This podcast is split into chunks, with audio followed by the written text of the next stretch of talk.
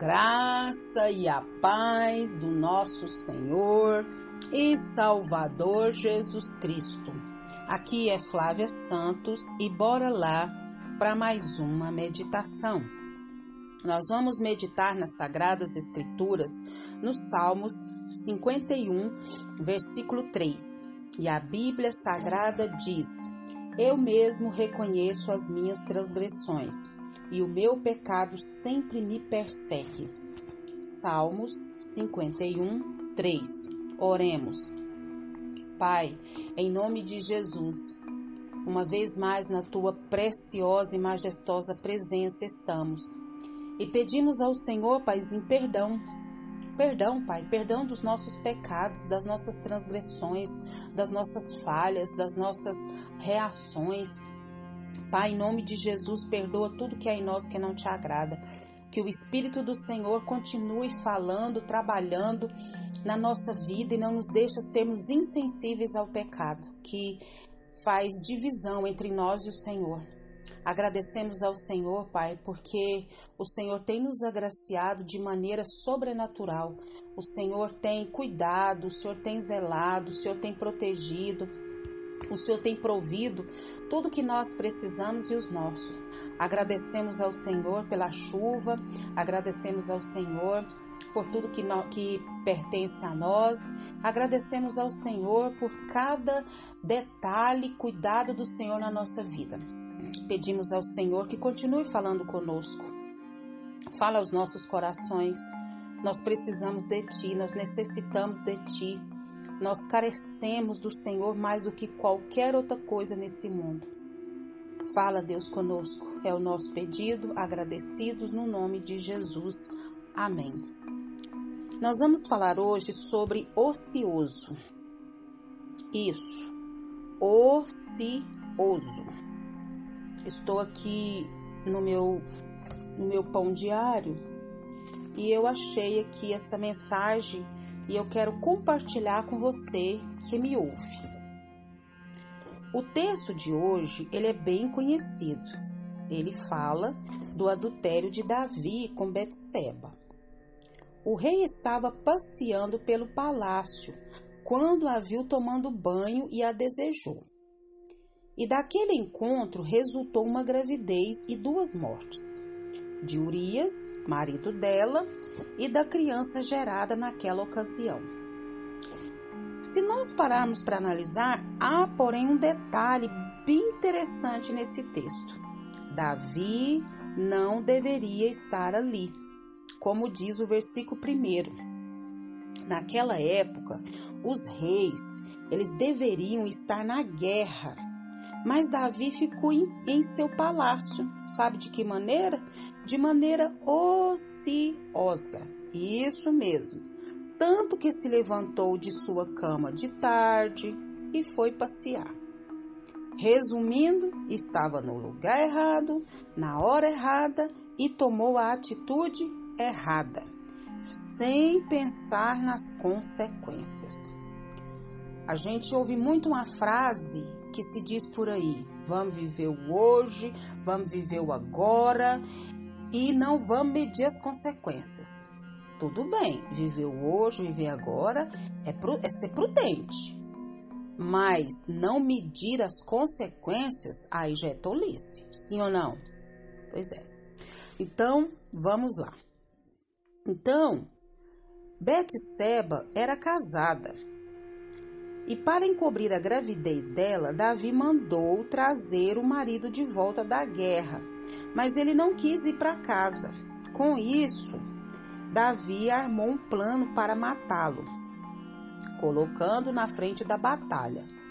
É, tá lá no versículo capítulo versículo 11, 16, de 6 a 17. E não bastasse tudo isso, Davi tomou a viúva como esposa. No versículo 27 deixa claro que tudo isso desagradou o Senhor.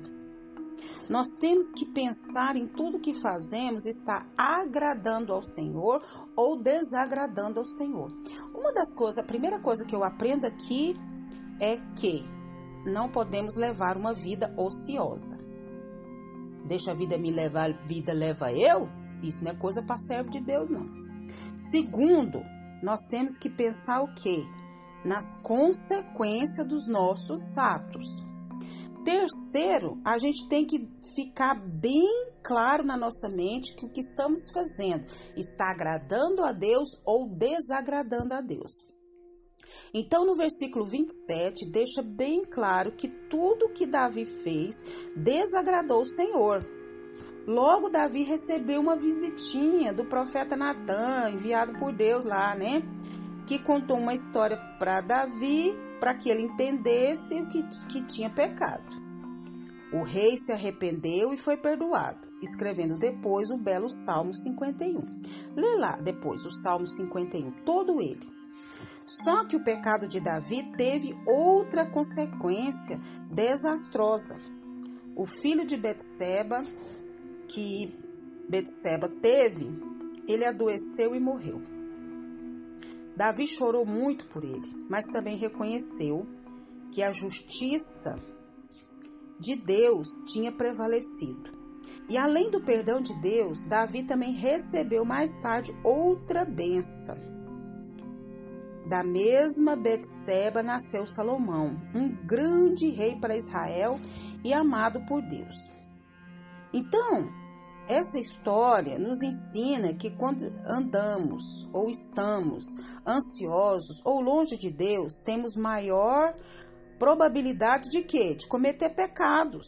Por exemplo, deixar de ler a Bíblia para assistir um filme que, levar, é, que leva os seus pensamentos aos maus né, pensamentos. Sempre que optarmos em não fazer algo que deveríamos fazer, nós estamos correndo o risco de que tudo dê o que? Errado. É melhor optar por fazer a coisa certa, na hora certa, do jeito certo, orientado pela pessoa certa que é Deus. Então, choro não conserta pecado, mas não mesmo. Só a justiça e a graça de Deus que sim. Então, preste atenção na sua vida. Nós devemos prestar atenção na nossa vida, de que maneira estamos levando. E que o Espírito Santo de Deus continue falando aos nossos corações. Pai, em nome de Jesus, tira de nós, Pai, toda ociosidade. Tira de nós, Pai, toda preguiça, Tira de nós, Pai, todo mal-estar, toda fadiga, toda agonia. Pai, abre a nossa mente, abre o nosso entendimento. Não nos deixa viver uma vida ociosa. Não nos deixa, Pai amado, viver de maneira, Pai, que não te agrada. Deus tem misericórdia da nossa vida, Pai. Nós clamamos a Ti, nós suplicamos o Teu favor, em nome de Jesus, em nome de Jesus. Pai, diante dessa palavra, Pai, que nós não venhamos ser só ouvintes, mas que sejamos, Deus, praticantes, ó Deus, da tua palavra. Tem misericórdia da nossa vida, Pai. Nos ajuda, Senhor. Nos ajuda, Senhor, a andar conforme o teu querer, conforme a tua vontade. Pai, nós clamamos a Ti nessa hora e te agradecemos por essa palavra, te agradecemos por esse despertar, te agradecemos porque o Senhor está falando conosco. Presta atenção, presta atenção no que você está fazendo da sua vida. Pai, te agradecemos, ó Deus, por mais um dia, agradecemos pela nossa saúde, pela saúde dos nossos, agradecemos, Pai, pelo pão à mesa, pela nossa casa, pelos recursos financeiros. Agradecemos, ó Deus, pelas vitórias, pelas dádivas, pelos favores. Pai, agradecemos em especial pela vida eterna. Continue nos guardando dessa praga do coronavírus e de tantas outras pragas que estão sobre a terra. Guarda a nossa vida, guarda os nossos. É o nosso pedido, agradecidos no nome de Jesus. Leia a Bíblia, Leia a Bíblia e faça oração se você quiser crescer, pois quem não ora e a Bíblia não lê, diminuirá, perecerá e não resistirá. Um abraço e até a próxima, querendo bom Deus. Fui!